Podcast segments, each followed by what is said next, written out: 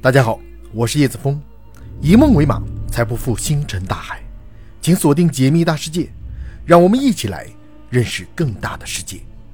今天我们来聊火星文明。一九六五年七月十五日，水手四号探测器到达了距离火星最近的位置，并从太空拍摄了这颗行星的第一张照片。传回地球后。这些照片引起了巨大的轰动，因为它展示的是一个大气层稀薄、充满陨石坑、孤寂和荒凉并存的死亡世界。这和几个世纪以来人们对火星的幻想完全不同。要知道，在之前的观察中，人们可是普遍认为火星表面存在大量的植被以及河道的。一个叫做罗威尔的天文学家甚至认为，那些河道不是自然形成的。而是人工挖掘出的运河，也就是说，火星上生活着一些像人类一样的智慧生物。但如今，水手四号传回来的照片，彻底粉碎了这种幻想。没有植被，也没有人工运河，只有一个残酷恶劣的环境。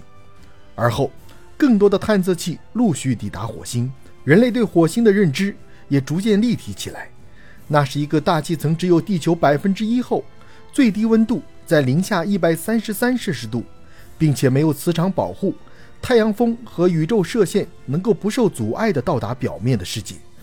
基于这种极端恶劣的条件，火星上不可能存在生命的观点，也得到了越来越多的人支持，甚至一度成为了科学界的共识。但这种共识却在一九九六年发生了根本性的改变。事情的起因要从一项叫做安斯美特的科学项目说起。安斯美特项目又叫做南极陨石搜索计划，顾名思义，就是在南极寻找陨石。从1976年至今，安斯美特项目已经搜索并发现了超过两万块陨石样本。这些样本是科学家们持续研究地外物质构成的基础，也极大扩展了我们对太阳系诞生的条件和所需材料的了解。1984年12月27日，来自安斯美特项目的美国陨石猎人团队。在南极洲的艾伦山，发现了一块两公斤左右的陨石，代号为艾伦山八四零零幺。由于同时期发现了很多貌似比它更具研究价值的陨石，所以艾伦山八四零零幺并没有引起太多的关注，一直静静地躺在位于休斯顿的约翰逊航天中心的陨石实验室中。这一躺就是十年的时间。时间来到一九九四年，艾伦山八四零零幺。终于迎来了首次体检，而他的命运也就此改变，因为科学家们震惊地发现，它并不像最开始推测的那样来自某个破碎的小行星，而是来自火星，而理由则非常充分。在诸多因素的影响下，很多陨石内部会有极其微小的气泡，它们相当于陨石的身份证，记录着陨石的身世之谜。而艾伦山八四零零幺中气泡的成分。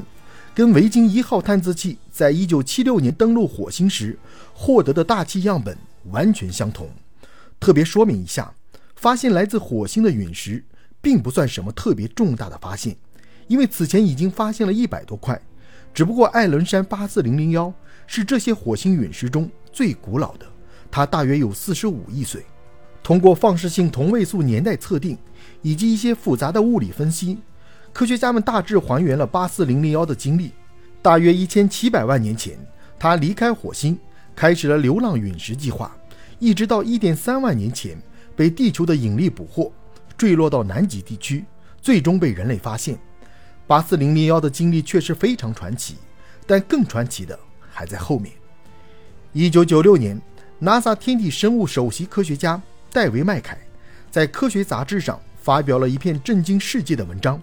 说他们团队在八四零零幺内部发现了一种可以用生命过程来解释的物质，这等于说火星在四十五亿年前可能就出现了生命。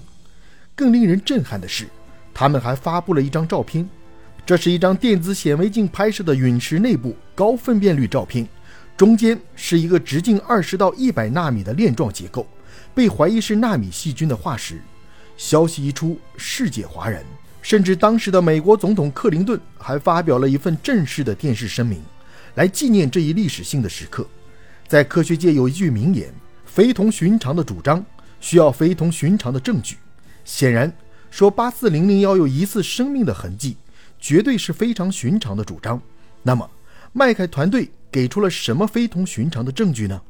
首先，他们在八四零零幺中检测到了一种叫做多环芳烃的有机化合物，并排除了在地球上被污染的可能。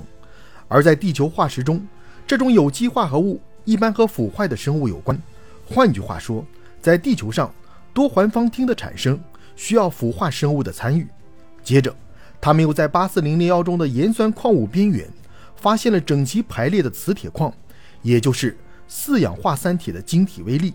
从这些晶体的大小、形状以及精致细节来看，它们和地球上那些能够消化磁铁矿的细菌所制造出的晶体微粒几乎一模一样。